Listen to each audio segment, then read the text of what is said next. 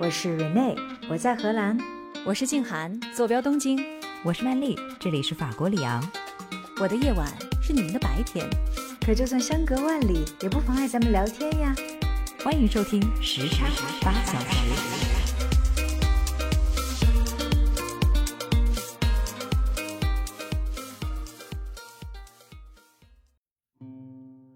这次传统政党的落后呢，也不仅仅只是对于政府内阁在农业氮气政策决定上的一个反对，其实还包括了很多很复杂的在荷兰社会现在日渐尖锐的这些社会问题。在法案通过以后，马克龙他就接受了一次电视采访，他说自己本可以像前人一样把灰尘扫进毯子下面就好，但是呢，在短期的民意支持率和长远的国家利益之间，他选择了后者。这里是时差八小时第一百零一期的节目，欢迎回来！我是住在荷兰阿姆斯特丹的 Rene，我是住在法国里昂的曼丽。这一期节目呢，是我跟曼丽来当班，所以呢，也是一期无时差的节目，因为我们不需要早起，好难得呀。对的，所以我们这一期节目呢，就在想，是不是可以干脆来聊一聊西欧这边发生的那些好事、坏事、烦心事？没问题啊，因为欧洲最近大家可能知道，确实是比较热闹哈，不消停。是的，可能我们这边的一些新闻也是占据了新闻头条，所以的确是值得跟大家一起来分享一下。是，那就是过去的这几个月时间里面，在西欧各国发生的罢工啊、游行啊。哎呀，我想我们这几天在短视频的各种账号上面也看到了哈，就法国巴黎的街头垃圾堆成山的这个影像资料，是在社交媒体上是热闹了好一阵子啊。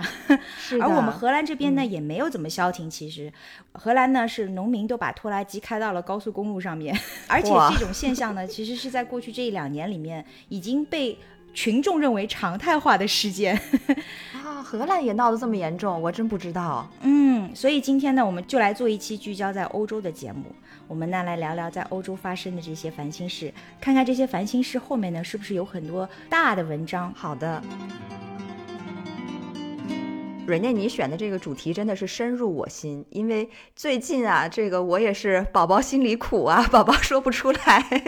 因为法国呢，大家知道，从来就是一个以罢工闻名于世的国家。嗯，但是这次好像闹得真的有点凶。诶，是吗？我只是看到了巴黎的，刚才我说了垃圾堆成山的这个情况哈，难道这个不是只是在巴黎这么闹吗？是在全国其他地方？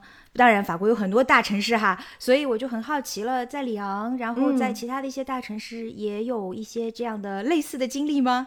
当然，当然。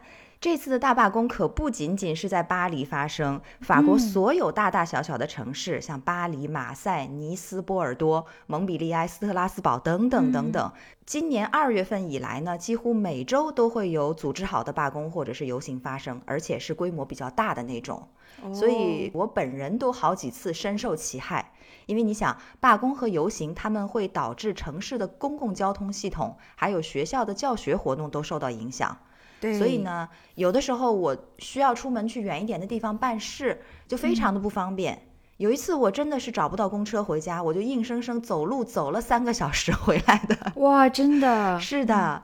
然后学校呢，在这段时间里面也停过一次课，因为我们老师也上街游行去了。他跟我们说明天没课啊，明天我要去游行。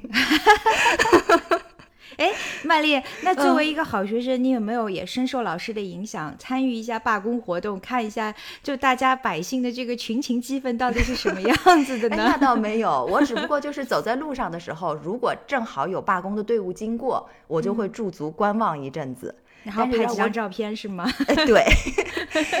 但是如果要我主动去参与的话呢，我觉得还是有点融入不进去。嗯嗯。那听着感觉事态真的是全社会都踊跃参与了，究竟是什么事儿闹得这么大，让整个的法国人民都群情激起了呢？套用法国媒体的一句评论呢，就是说现在整个法兰西都在燃烧。那么能让法国人民这么群情激昂，举行连绵不断罢工游行的，这就要说到法国不久以前刚刚通过的一部退休制度改革法案啊，就是从几岁开始能领养老金这事儿是吗？是的，其实说白了就是这么简单的一件事情。嗯，原来啊，马克龙政府在今年一月份的时候就面向全体的法国国民提交了一份退休制度改革法案。它的核心内容是包括了两点：第一，从今年九月开始到二零三零年，法国法定的退休年龄将会从目前的六十二岁，以每年递增三个月的速度，逐步提高到六十四岁。嗨，才两岁啊，我还以为你要提个十岁之类的呢。就因为提两岁，所以大家就愤怒了，是是这样的意思吗？是啊，你如果是提到十岁的话，我估计法国人直接就造反了。那第二呢，是从二零二七年起，退休人员只有在缴纳社会分摊金满了四十三年的前提下，才能够全额领取养老金。也就是说，他们从二十岁就要开始交，是这意思吗？差不多。二十岁、二十一岁的样子就开始提交，六十四岁他们就可以开始领取全额的养老金了。啊，OK，明白。对，所以以上两点直白一点翻译呢，就是法定的工作年限更长了，而人们退休和领取养老金的条件却变得更为苛刻了，延后苛刻。对，所以可想而知，这项法案呢一经提出，就引起了法国民众的极大不满啊。一份民意调查显示，有高达近百分之七十的法国人。都表示不支持这份退休制度改革法案。嗯，所以大家的反应也很迅速，还没有等法案在立法机构里面按程序走完一轮儿，在一月十九号的时候呢，法国的八大工会就联合组织了，据说是全国的参与总人数超过百万的。大规模罢工以示抗议。平常我们都会抱怨吐槽说法国的这个社会行政方面这个速度很慢哈，看来是因为以前都是事不关己。对，现在这个事儿真的涉及到他们自己的个人权益了。你看行动力多么强啊！那绝对的。嗯，可是这么强的行动力呢，也并没有阻止法国政府通过新法案的脚步。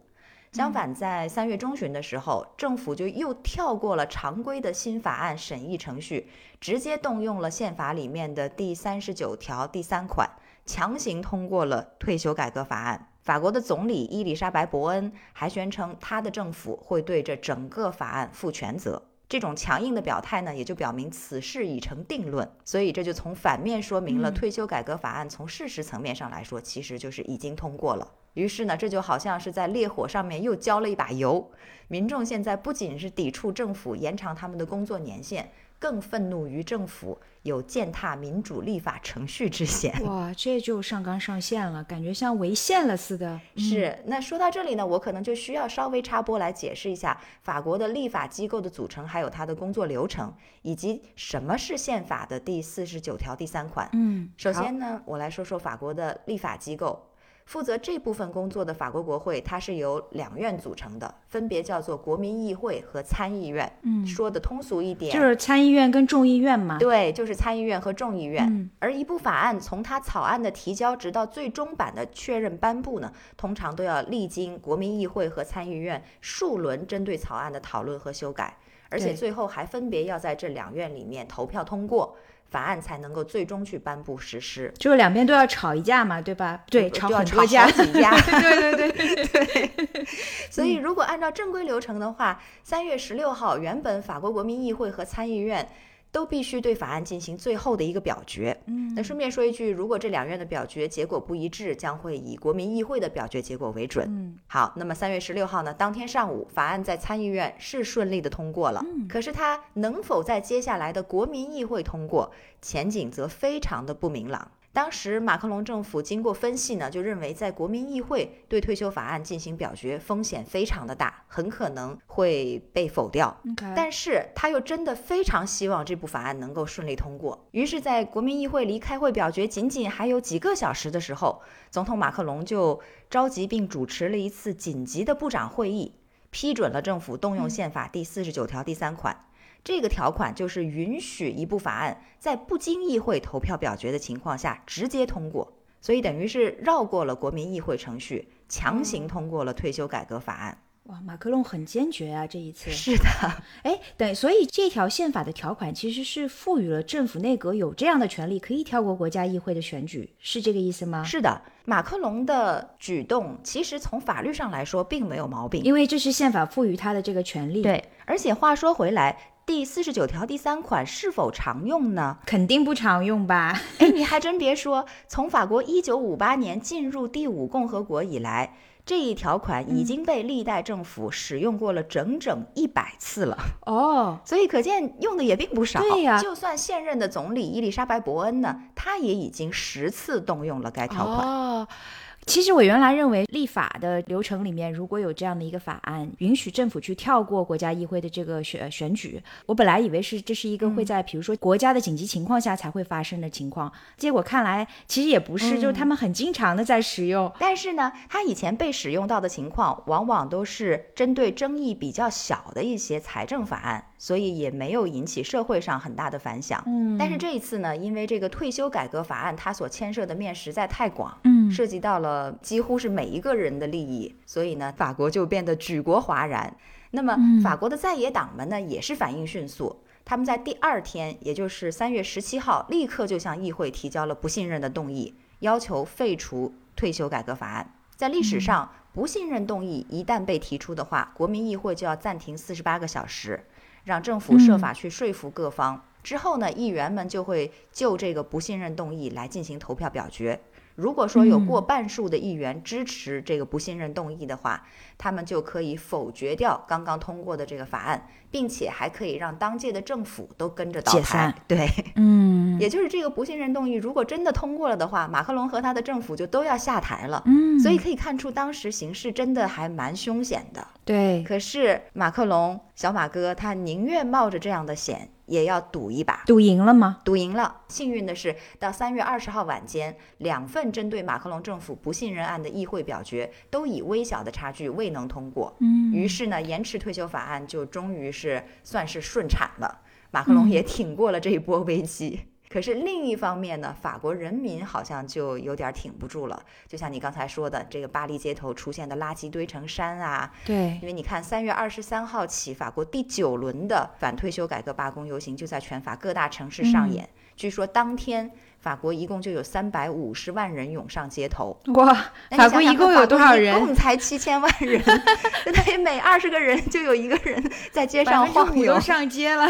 是的，哎，但是曼嗯丽，我就好奇了，他们这样的罢工游行来表达自己的民意，对于这个法案的最终通过的这个结果会有影响吗？目前看来可能影响不大，但是呢，民意毕竟是不可忽视的。所以，如果说这么多人持续的他们在罢工、在游行，影响到了社会民生，那么一方面，这个国民议会的所有的这些议员们，他们在政治的各种取舍和表态上面可能会有一个转变。嗯，那另外一个呢，可能这种量变引起质变，在某一个层面上可能会重新引发对这个法案的讨论，这些都是有可能出现的。嗯嗯呃，因为我刚才在想啊，马克龙之所以要跳过国民议会，就是因为他其实也没有把握国民议会会投他的票嘛，对吧？对呀会投这个法案的票，所以其实国民议会可能本来也就是站在老百姓那一面的。但是，嗯，既然这个法案已经已经被通过了，等于是通过利用你刚才说的宪法中的这一个、呃、开后门的条款，真的是。但是未来也不可测哈，也不知道民情的这个动荡最终会对它造成什么样的一个结果。是的嗯未完待续，感觉是。啊，那绝对现在是正在进行时当中。通过我嗯刚才的描述，听上去好像目前法国是处在一个有点社会失序的状态，对不对？对，但其实呢，也还不至于这么严重。可以说，社嗯会的大部分还是在正常运转当中的。比如说，我现在在里昂，看到身边日常的生活呢还算平稳，但是我前面描述到的所有的那些罢工游行，一些少数的极端情况的出现，也都是真实的。嗯，我前面提到了，马克龙宁愿冒着背离大多数人的意愿，甚至冒着被赶下台的风险，也要硬推这个退休改革法案通过。那他到底为什么要这么做呢？对呀、为什么呢？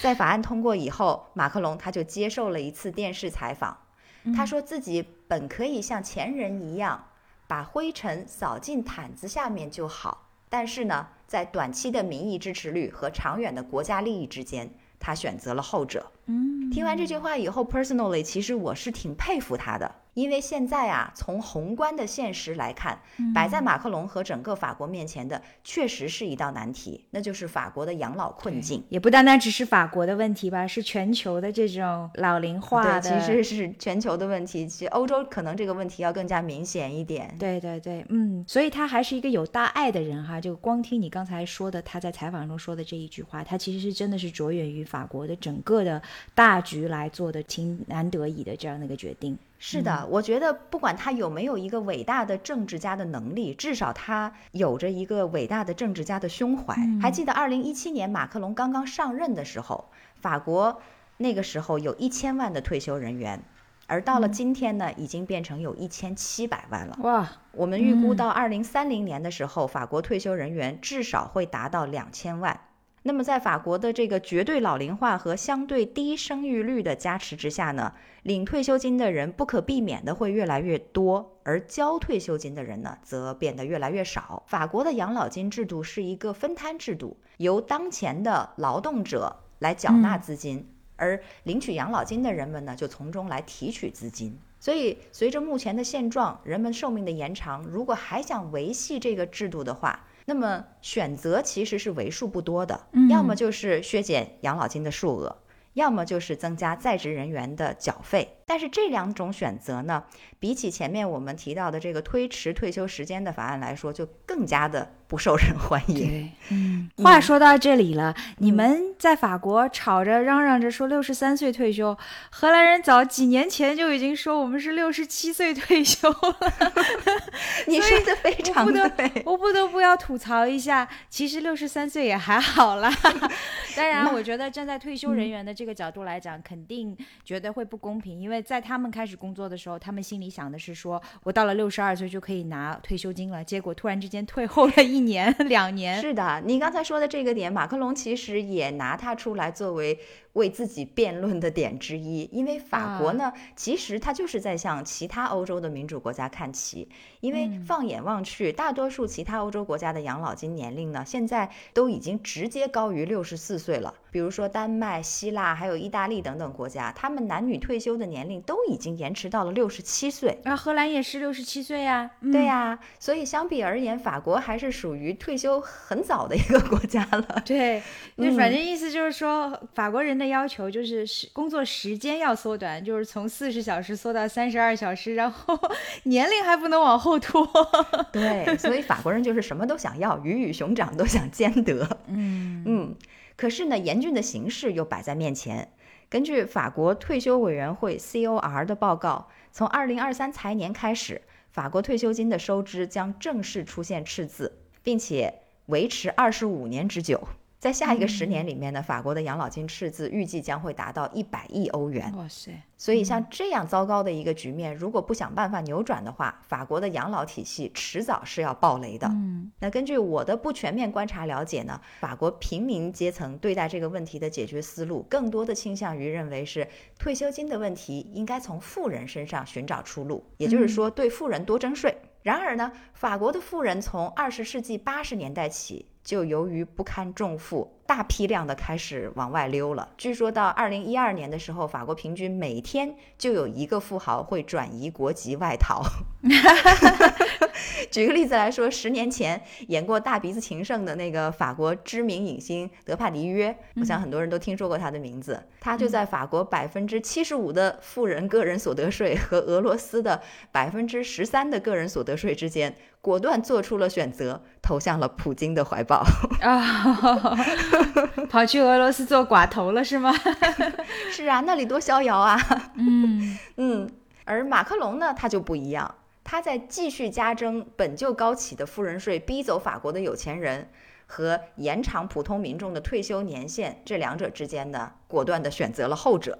他说，面对养老基金的财政恶化和人口老龄化的局面。延迟退休法案的实施是出于共同利益的目的，并且呢，马克龙同时还以一个非常强硬的姿态表示，这个改革应该在今年年底以前就进行实施。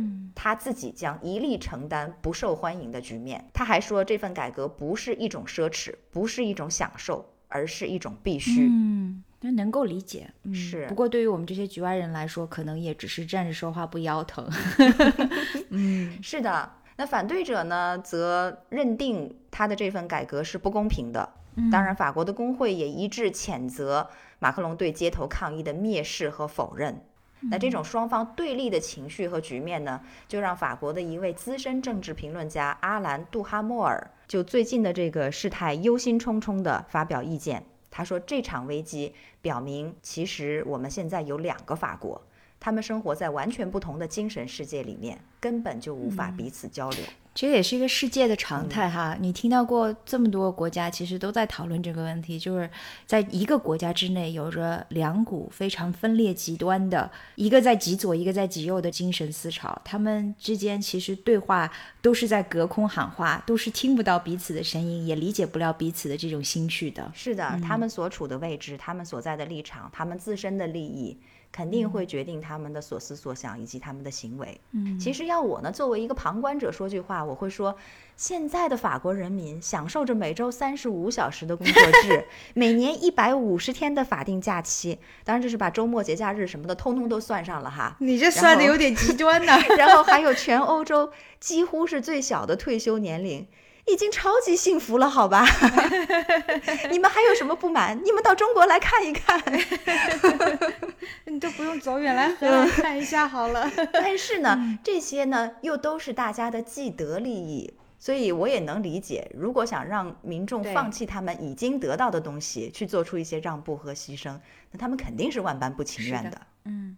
所以这事儿还没有完全的结束，是吗？我们还在继续的观望当中。是这个事情，所以现在还在进行时当中，并且我听说眼下法国的这股罢工浪潮已经蔓延到了像英国啊、德国等等地方，意大利人也在声援法兰西。是的，所以这次小马哥他最终究竟是一将功成还是功败垂成，我们只有等待时间来给我们答案了。嗯，我们也期待时差八小时驻法记者曼丽继续。给我们持续性的发来前方的信息。好的，我会随时更新动态。嗯。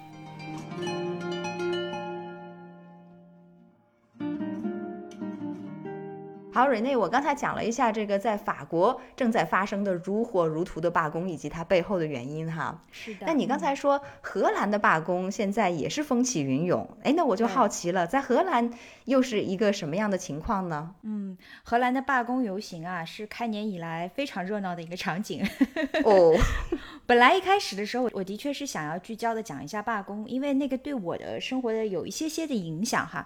但是后来真正开始做调研，我发现非常。热闹的还要数游行集会，而且呢是集中在三月中旬的一个周末，在荷兰海牙这座城市集结的一系列的游行和集会活动，非常的热闹，听上去像一个 festival，像一个节日一样。哎，是一定程度上可以这么理解。嗯，不过既然我已经做了这个罢工的资料调研哈，我想我还是跟大家简单的汇报一下 荷兰过去在这一年的时间里面的罢工情况。真正开启这一波罢工潮的呢，其实是在去年年中就开始的这个公交系统雇员的罢工，包括了什么荷兰的铁路乘务人员啊，然后城市地铁公交工人的这个罢工。哎，那他们罢工总不会是无缘无故的吧？总要有一个原因吧？那肯定啊。原因是什么呢？原因就是自从去年俄乌战争爆发以来呢，在欧洲不是就发生了特别高的通胀率嘛？通胀率呢是持续的升高，在尤其是在荷兰，荷兰其实通胀。一度达到了百分之九、百分之十的这样的一情况，物价都上涨了，但是工资却不涨，对不对？所以 这一点法国也是一样。对，所以主要的诱因呢，就是代表公司的商会去和代表工人们的这些工会去谈判，谈判的主题呢就是提高薪酬的集体的劳动协议，但没谈成嘛，就持续的在谈判，持续的没谈成，所以呢就爆发了从去年五月份开始的公交系统的罢工。而且呢，一直是延续到了今天。我们在这段时间里面，隔三差五的就会收到这个通知，说，哎，哪哪哪哪条线路又要出现罢工情况了哈，运营的这个班次跟时间呢都会受到影响，班次减少，然后时间延长。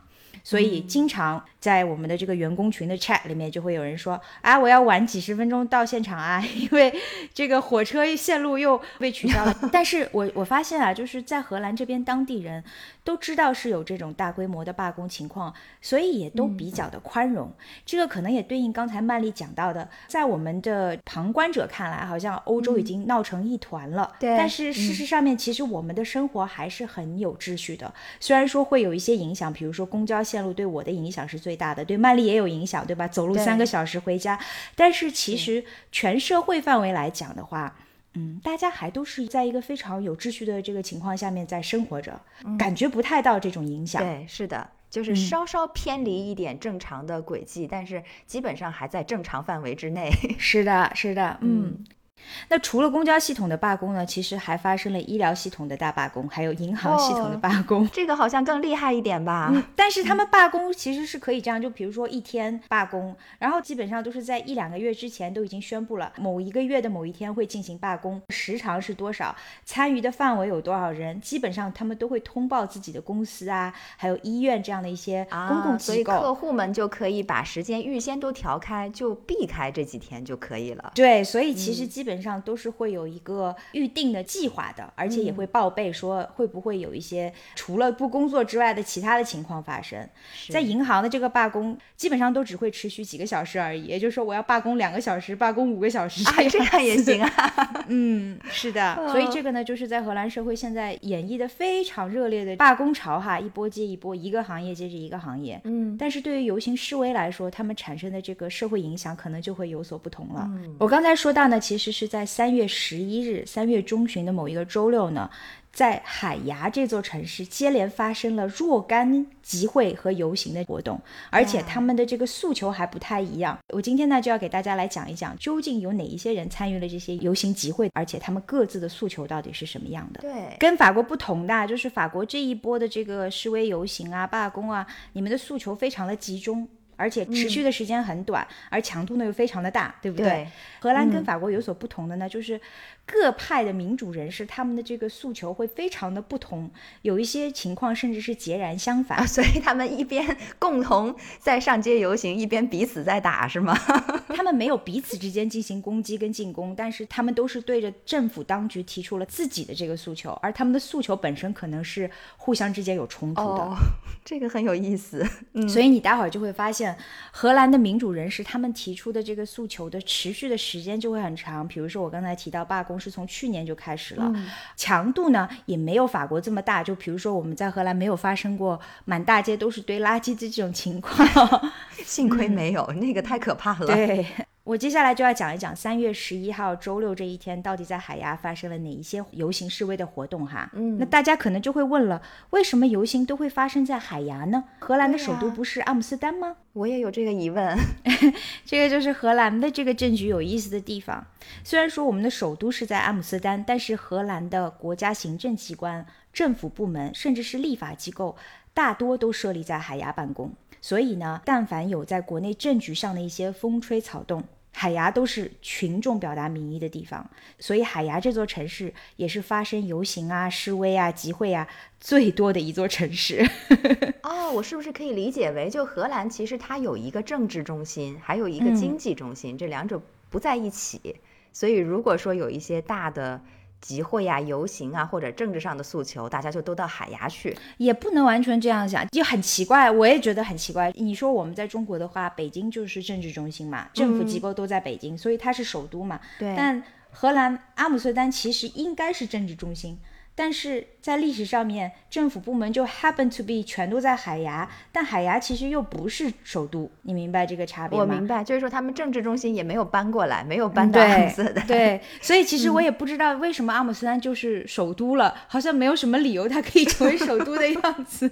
嗯，OK，第一波的游行呢，就来自于环保人士，他们肯定是叫的最响的那一波哈。首当其冲的呢，就是由环保组织 Extinction Rebellion 反抗灭绝组织在海牙举行的反对对石油公司补贴的这个游行。这个组织的名字叫反抗灭绝哈。他们组织的这个抗议游行呢，当天一共有三千人参加了游行。地点呢是选择占领了在国家经贸与环境政策部和国家议会之间的一段高速公路。哦，那不就阻断交通了吗？对的，所以整个的这一段的高速公路 A 十二号公路呢被封堵了。这段公路也没有很长哈，大概小于一公里的这个距离，可是所有的人都聚集在那里。就我刚才说了，就这边的游行什么的都会给政府报备嘛。所以其实他们在动议游行的时候，该组织这个负责人员已经提出了我们要在这个公路上封堵。尽管当时海牙的市政府和警方呢都反对了这个地点的选择，因为你拥堵交通了嘛，啊并且呢，警方也表示了说，如果一旦发生混乱的情况，我们不排除会使用暴力强制的手段。但是呢，主办方还是一意孤行，所以呢，确实当天三千人的这个抗议规模呢，是把这一段公路严严实实的给堵住了。然后当时广播里面、新闻里面也不断的在重复给市民们提出提醒哈，就如果你当天如果要去海牙的话，就不要开车来了，尽量的选择公共交通。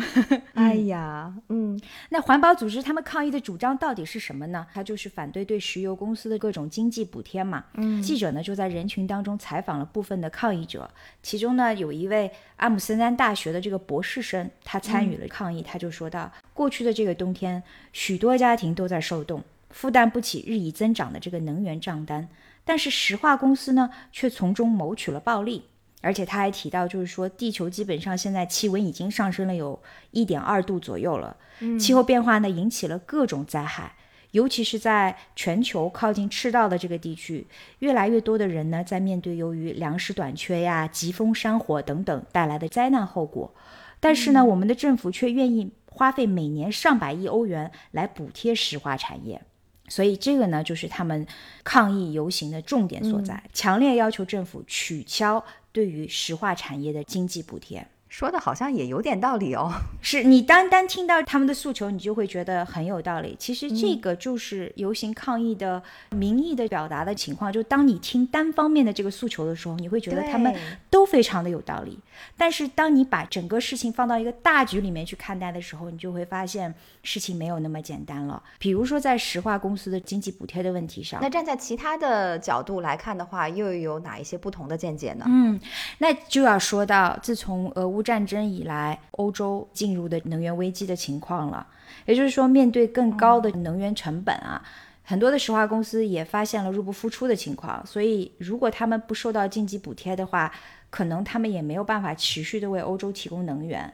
所以，对于这些抗议者，他们提出来说，嗯，能源公司、石化公司在其中谋取暴利的这样的一种见解，其实我个人也是不太同意的，因为其实是整个的能源成本的提高，能源供应的降低嘛，所以这是一个特别复杂的一个全局性的问题。是，而且我可不可以这样理解？如果说真的像这些环保的激进人士所说的那样，这些石油公司或者说耗取地球能源的公司，它真的关张了的话，那我们现在替代能源还没有完全可对它替代能源还没有出现，那我们整个的社会生活通通都对要停摆了，这并不是他们能够负担得起的一种未来的社是会生活状态。替代能源出现嗯了，但是替代能源的它的这个存量还是没有能够达到去负担整个的经济发展的这样的一种能力嘛。是的也就是为什么我说这是一个非常复杂的全局性的问题。嗯嗯，理解。说回到抗议当天哈，那警察政府呢？你看当时已经给出了警示，嗯，那游行还是按照原定的计划，在原定的这个地点发生了。那抗议者呢，就认为他们其实是有自由去选择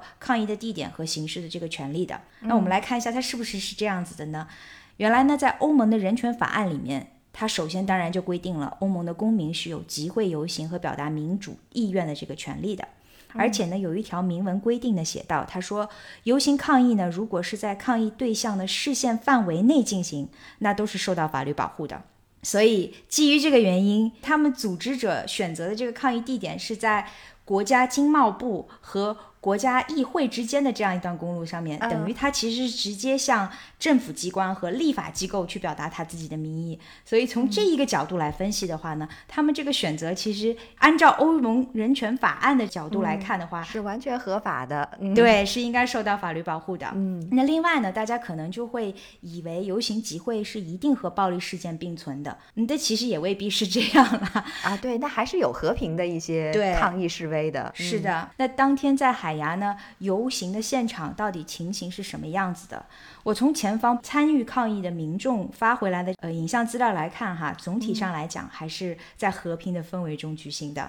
抗议者呢就举着标语，然后高声的喊着他们的这个诉求主张。当时甚至还会有一些音乐家、艺术家来助阵，在现场就有一个室内乐的那种小提琴啊、中提琴啊、大提琴啊摆摊，开始演绎现场音乐会。所以这个抗议高级了，在巴黎没有发生同样的情况吗？好像没有见到哎。在荷兰这边，就是从新冠的抗议开始到今天，我经常会发现有这样的情况发生，就是会有很多艺术家到现场来卖艺这个样子。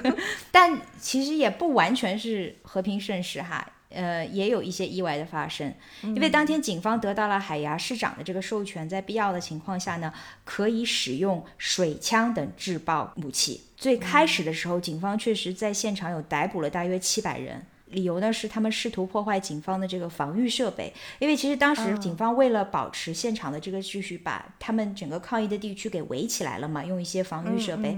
那其中就有一些人对他们进行了这个破坏。在逮捕的过程当中呢，警察和抗议人员就的确会发生人身的接触，然后造成了一定的人身伤害。但其实当天呢，在这一场抗议活动里面，最后除了三个主要的事故负责人之外，警方是。呃，释放了所有其余的人，就七百个人里面只逮捕了三个人的。OK，但是你看，你说参与这一场抗议游行的也才三千个人，然后 他一下就抓走了七百个人，一开始好多呀。对对对，一开始还是有挺多这个人被抓到的。另外很有意思的就是在现场呢，消防队还专门设立了一个帐篷。因为你不是用水枪来冲打抗议的游行的人吗？冲完以后还给他们提供了干衣物和医疗检查。哎呦，这是抗议吗？对，所以这就是一个很有意思的 dynamic。往往我也会觉得，哎，这个事情好像看似共存是没有逻辑的，但其实它还是会出现在荷兰社会。就是他们虽然说游行，他会用一些呃有一些比如说制爆的武器，例如像水枪之类的来。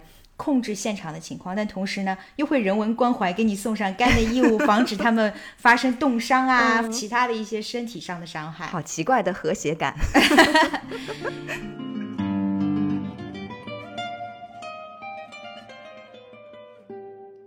这边说完的呢，就是环保组织要求取消对石化公司经济补贴而进行的抗议活动啊。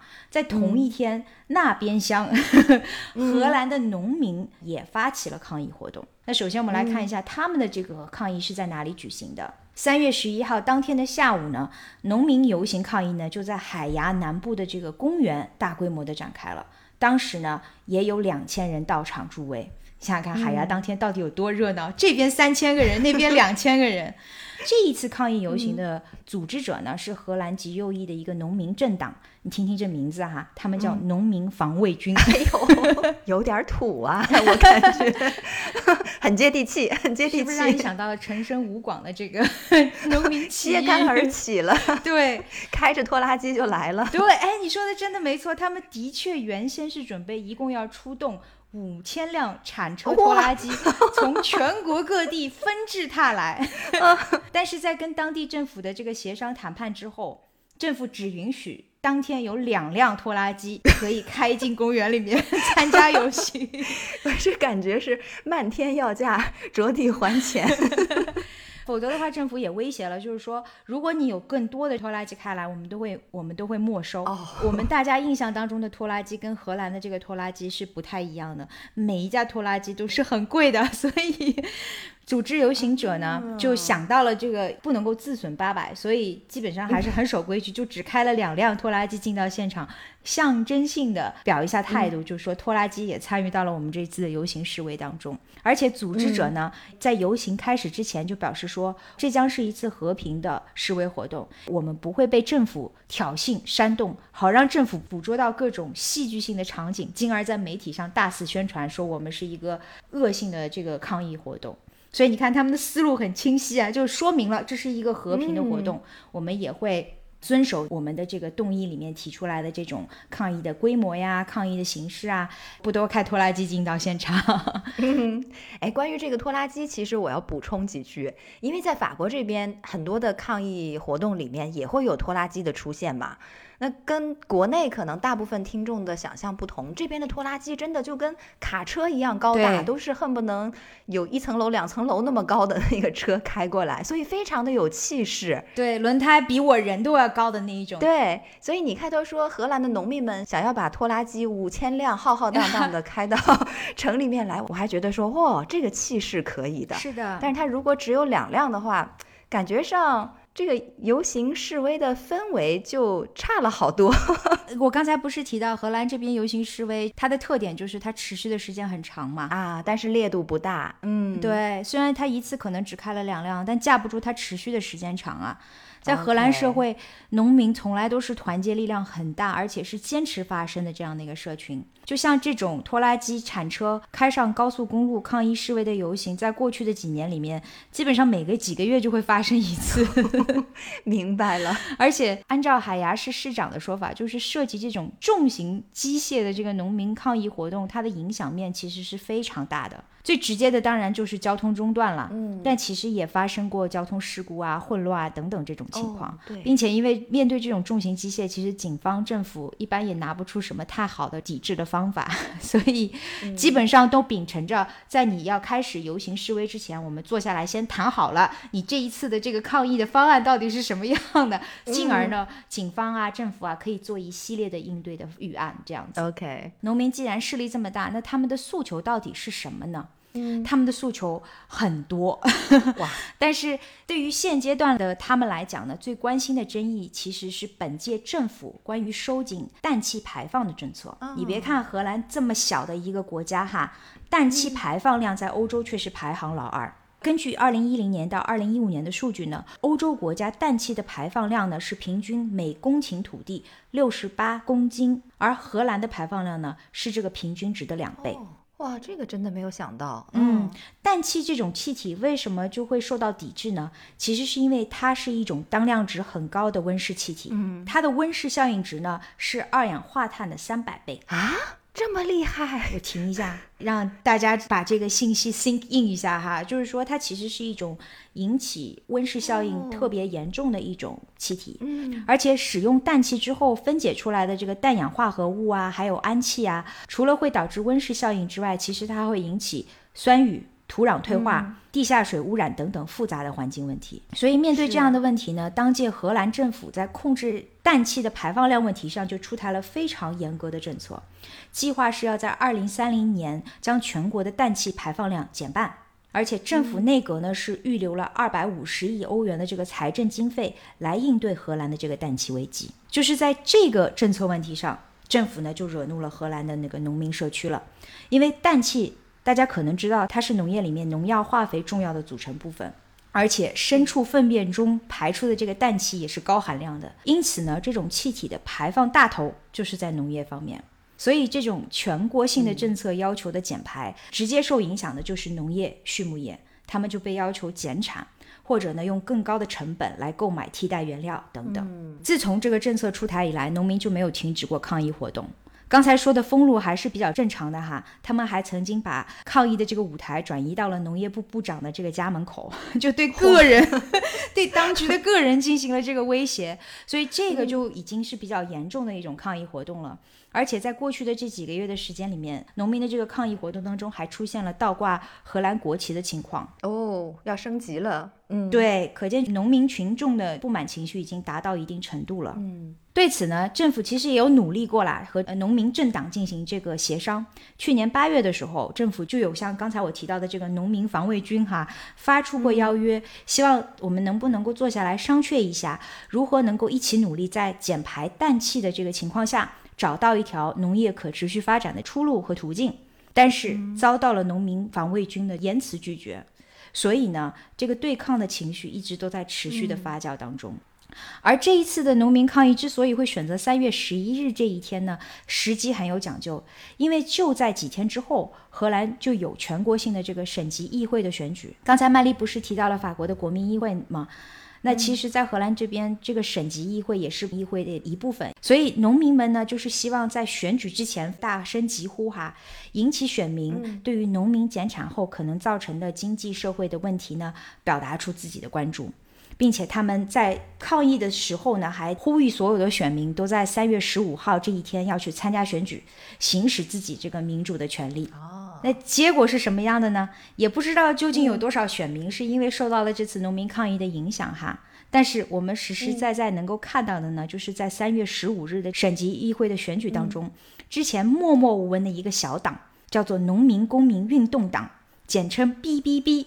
在省议会中一举夺魁，哇，那看来还是很有用处的。就农民组织起来进行抗议游行，可以这样想哈。当然了，correlation 不代表是 causation，但是感觉上面好像还有一点点效用哈。对我刚才说这个党是默默无闻，其实它成立于二零一九年，那很新啊。对，它用了仅仅四年的时间，成为了在二零二三年省议会选举当中得票率最高的党派。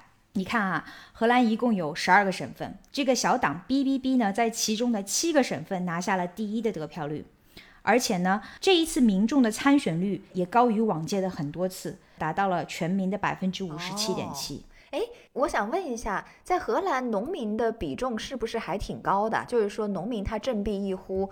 这个基数会比较大，有这样一种情况在吗？我觉得呢，从人口比例上来讲，未见得是这样，因为荷兰其实是全球来讲城市化规模最大的一个国家之一，但是呢，农民的权力很大。因为农民在整个国家的这个 GDP 当中占的比例很高，也就是说他们对于经济的话语权是很大的。OK，所以他们的影响力也很大。对，所以他们在在社会经济事务上的这个影响力是非常大的。这样一来呢，BBB 这个党派在议会医院的七十五个席位当中，就一共获得了十五个席位。妥妥的打败了荷兰多年来的第一大党，也就是现在政府的领头的这个党派——自由民主人民党 （VVD）。嗯，第一大党才十五个席位啊！哦，你因为你们的党派很多，对吧？对，荷兰现在的这个政府呢，其实也不是一个执政党独党的这样的一个政府，就是一个联合的这样。它是一个联合执政的政权，而其中最大的呢就是自由民主党，但是在这次的选举当中，它只获得了十个席位。而 BBB 这个党呢，获得了十五个席位，所以它 事实上面成为了获得席位最多的一个党派。应该怎么说？你每次说 BBB 这个就很好，这个所以我就觉得很有喜感。是的。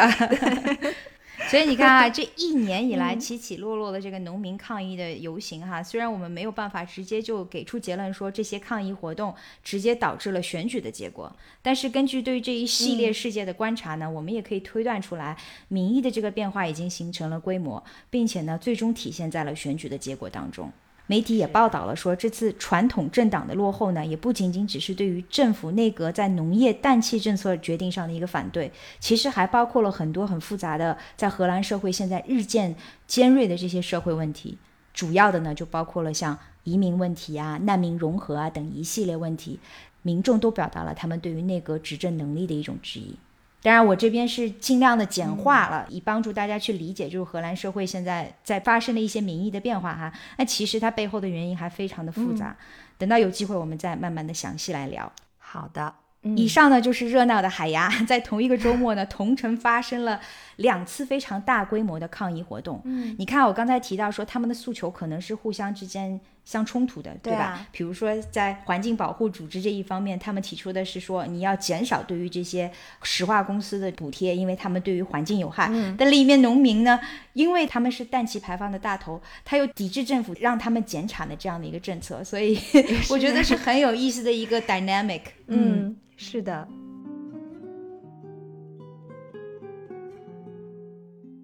哎呀，曼丽啊，你看哈，你在法国、在美国、西方社会也是生活了很多年，是。然后我呢，在过去的这十几年的时间里面，基本上都在西方生活。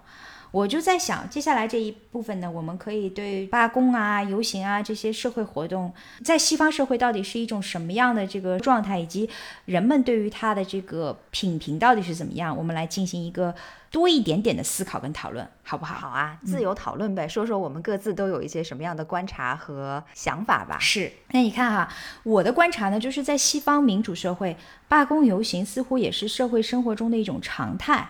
即使是对于不参与其中的人呢，会造成生活上的一些不便，但好像我觉得我周围的人也丝毫没有否认过公民罢工啊、游行啊、集会啊，这是一种天赋人权。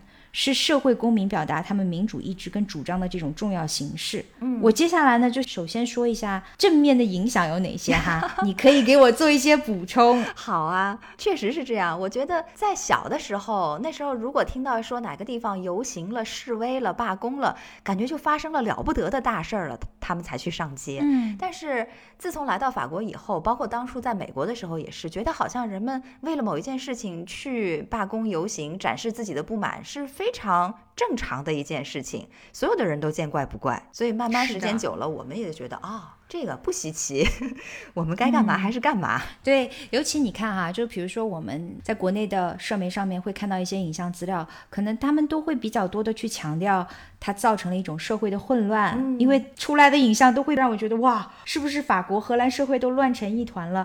但是在亲历社会其中的一些人，比如说我们来讲，似乎并没有这样的一种直观感受。是，但是媒体当然也可以理解啦，因为他们肯定是要把最抓眼球的部分呈现到所有。的观众面前嘛，所以什么惊悚、什么极端，就把什么放到屏幕上面去。是的，嗯，这个也可以理解。所以可能我想，我们的意图呢，也是把罢工啊、游行啊这种在西方社会比较经常发生的这种情况常态化一些，就告诉大家，我们过得还挺好的，没有受到这些大规模的社会事件的这个影响。大家放心。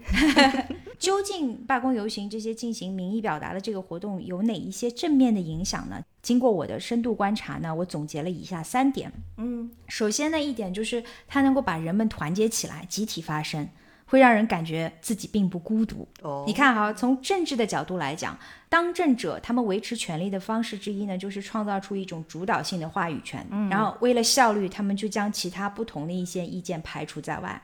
所以呢，当个人有不同的想法的情况下，个体可能就会感觉我被孤立了，或者说甚至是被边缘化了。嗯，但当这一些人被组织起来，在游行中去表达他们自己以前自认为是少数派的这个观点的时候呢，就可以让他们看到，其实有成千上万的人跟他们有同样的想法，从而呢赋权于人。这个角度有意思，我以前倒没有想过，是吧？但确实是这样，对，嗯嗯。第二点呢，就是我发现通过游行啊、示威啊、罢工啊这种方式去持续的发生呢，可以去改变议程，改变现有的这种叙事方式，从而呢去刺激集体的思辨。因为当少部分的这个观点通过像抗议啊、罢工这种形式让大家去看到跟听到，那当局者呢就不能再忽视他们，置若罔闻了。这个时候，我觉得对于整个社会来讲，辩论就开始了。使对话也好，争论也好，甚至博弈也好，都成为了一种可能性。包括我们民众个人也是这样，就可能你原先对于某一件事情的政治主张是这样子的，但是当抗议人群出现在你面前的时候，可能就会改变你的原先的这种政治主张，因为你可能会听到其他的一些观点，其他人的一些诉求，使得这种在你脑子里面的思考过程就被激发起来。我认为这对于民主社会的这种，呃，怎么说呢？平衡 check and balance。来说是非常重要的一个元素，是，也就是说，至少它可以提供一些其他的角度，能够让社会公众更加全面的来考虑一个问题。对，是的，在经过思辨以后得到一个答案。是的，嗯。第三点呢，就是在我们刚才荷兰的这个例子里面，农民政党的这个当选当中，就可以看到，有时候抗议者的主张是会得到出乎意料之外的胜利。这是一个很好的例证哈，就是如果你有足够的抗议声音，就有可能令当局者的这个政策发生变化，甚至改变选举的这个结果。当然啦，就比如说在法国的这个事件当中，可能我们现在还不知道民众的这个呼声最终会对于退休法案会有什么样的一个影响。所以从另一个方面来讲呢，我觉得这些民主活动也未必就一定能够在当下此时此刻去改变历史的轨迹。嗯，抗议罢工者的意志呢，也未必就能够实现。有时候呢，甚至是毫无进展的。但是从历史的见证来看呢，我觉得我们不得不承认，各种民意的宣誓呢，实现了很多社会的这种大幅度的变革。比如说女性权利啊、同性恋权益啊等等等等。嗯，这几点呢，就是在我看来，我认为抗议啊、游行啊、罢工也好，对于社会能够产生的一些嗯正面的一个影响。哎，瑞内听了你刚才说的这段话，我真的觉得。你思考的角度挺有意思的，这跟从小受的教育有关啊。小的时候灌输进来的更多的可能是关于罢工、游行、示威，他们比较负面一些的见解。但是呢，你刚才说了这番话以后，我们就觉得啊，可能可以从另一个角度来理解这件事情，它也会给我们带来很多积极有影响的东西。是的。但是呢，我们处在这个罢工游行的当下。更多的作为个体的人，可能会感受到的还是它带来的一些不便以及动荡。可以想象。对，那既然你刚才说的是一些正面影响，我接下来就要说一些反面影响吧。好的，其实也很直观啦。就像我们前面说到的，这一次法国的大罢工，巴黎呢就被成千上万吨的垃圾围了城。环卫工人他们纷纷的都说：“我们不干活了，就让垃圾把这座城市埋起来吧。”哎，对了，你看啊，我刚才提到荷兰这边罢工，他们都是有期限的，对吧？他会说我会在某一段时间罢工。那这一次法国巴黎的环卫工人的罢工，他们有时间限制吗？有？他们好像没有吗？我知道的，持续的最长的一段时间，他们的罢工就持续了至少有两三周的时间。就别说清洁工了，连收破烂的都罢工了。那其他的一些城市，你比如说有几个夜晚，听说波尔多的市政厅门前也是火光熊熊。那示威游行最厉害的那段时间里面，仅仅有一天的时间，全法国就有九百多起人为的火灾被记录在案。哇，是纵火吗？纵火呀，人们会点燃警察局，点燃汽车，点燃商店，当然也点燃那些堆在街头的垃圾。所有的这些，就都变成了熊熊燃烧的堡垒啊！我们在电视上都可以看到。哇，浪漫之都变成了一个焚化场了。嗯，哎呀，当时的场景真的有点凄惨。那还有其他的各方各面的影响，比如说公共交通领域的罢工，像地铁减运啊，航班减班次啊，比如说像巴黎的戴高乐机场，还有奥利等等大型的机场。嗯，最严重的时候，大概有百分之二十到百分之四十的航班都被取消了。哇，这么严重？是的，那这是对个人生活的影响，交通啊，工作啊，当然还包括人身安全了。因为你想，有这么多混乱的事情发生，对人身的安全肯定是比以前来说等级要降低了嘛。那另外一方面呢，就是对社会经济还有社会正常运转的影响，比如说物资供应是不是就会有些不及时啊？对。那连锁反应就是可能物价会上涨，然后社会的基础功能呢也会遭遇破坏。比如说我们看到的就是在大罢工的那段期间，当然这不是今年的事情哈，这好像是在早一点的事情。有一段时间就是。能源电力领域的这个罢工，就导致全法将近有百分之十的加油站里面根本就无油可加，然后百分之二十的发电站呢没有办法，就只好供应下调。能源的巨头道达尔石油，它的工人罢工呢，甚至引发了国际原油价格的上涨。哇，那就是全球都受到波及呀，蝴蝶效应啊，是的。那另一方面，你像法国这个学校停学、商店歇业，据统计，法国累计到今天已经有三分之一的教师和五分之一的商户都参与了罢工。在这段时间里头，全法就有几百所的高中和大学都被封锁了。对，就对于这些公共基础设施或者说公共服务行业的这种罢工，确实影响会非常的深远。嗯，刚才提到的像公共交通发生的罢工的情况，直接影响到的就是经济活动效率的降低嘛。是啊，就大家。每个人浪费一分钟，每个人浪费五分钟，那乘以几十个人、几百个人，那就是社会经济的生产力的一种下调。对我非常同意。那另外还有呢，就是在罢工、示威、游行这样比较非常态的一种状态里面，难免发生不可控的情况。是的，要么是游行者他走着走着情绪就太激动了，那也有时候呢，就是不法分子他会趁机作乱。比如说他是仇视社会也好，或者是他想趁机偷抢东西也好，也就是说这些投机者他们并不是对于这个政治诉求呃民意的主张，而只是说想要在其中干点坏事儿，然后泄愤。很多时候是泄愤，是不是？对，一方面是泄愤，另一方面就是说，比如说小偷啊，或者说是什么这种人，他就是趁机中饱私囊嘛。那我要说的最后一点，也是我最担心的一点呢，正好和瑞内你刚才的说法相反，可能。是硬币的另一面吧，就是示威游行还有罢工，它对民众意识的影响。因为罢工它毕竟是一种非常态的手段。那我觉得它是人们作为个体为了争取自己的某种权利而刻意制造的一种社会生活的短暂失序。那罢工的出现呢，往往就说明了社会矛盾的激化，民众认为他们某方面的利益没有得到保障，或者说是受到了损害。那诚然，每一个人从微观的角度、自我为中心出发去考虑问题，为自己争取利益，这个不能说是错。但是，当宏观和微观、个人和整体、短期利益和长期利益彼此之间出现不一致的情况的时候，站在个体的这一方去鼓励和帮助他们，寸土不让，一点亏都不吃，这样真的是最优解吗？长此以往下去，会不会我们此刻守住的每一个人的小便宜，终将会变成我们未来每个人都必须吃下去的一份大亏呢？这个是我的一点忧虑。当然，我也没有答案，我只是直觉说，作为一个大社会当中的一份子，也会有一些时刻为这个社群的整体良性发展着想。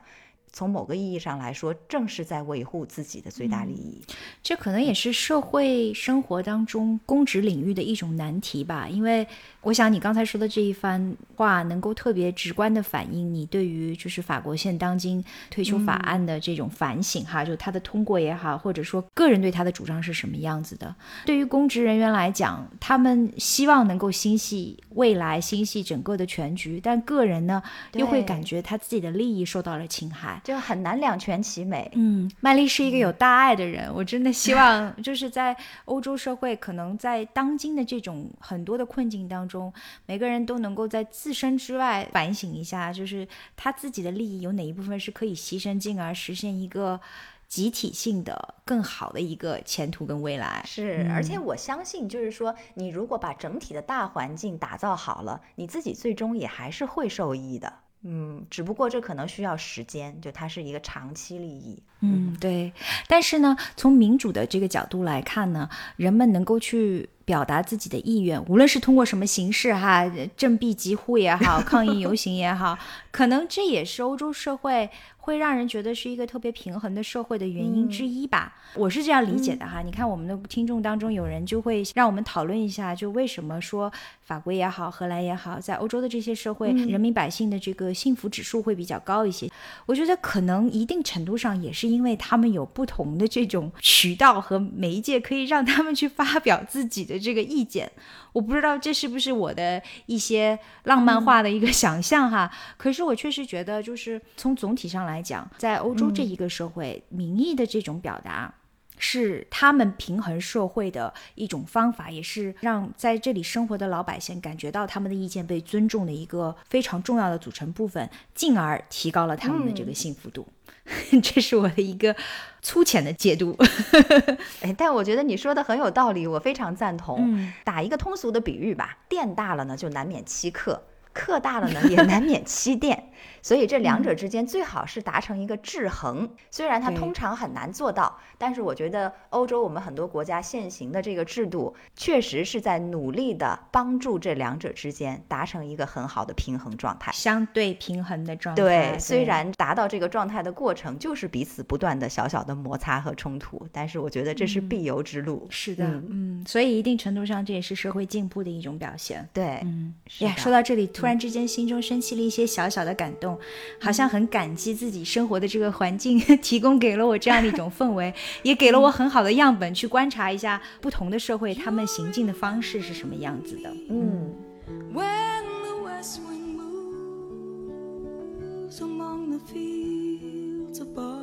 以上呢就是我们想要给大家展示的最近这一段时间在欧洲的各个国家。哎呀，说各个国家，其实也就是荷兰跟法国啦。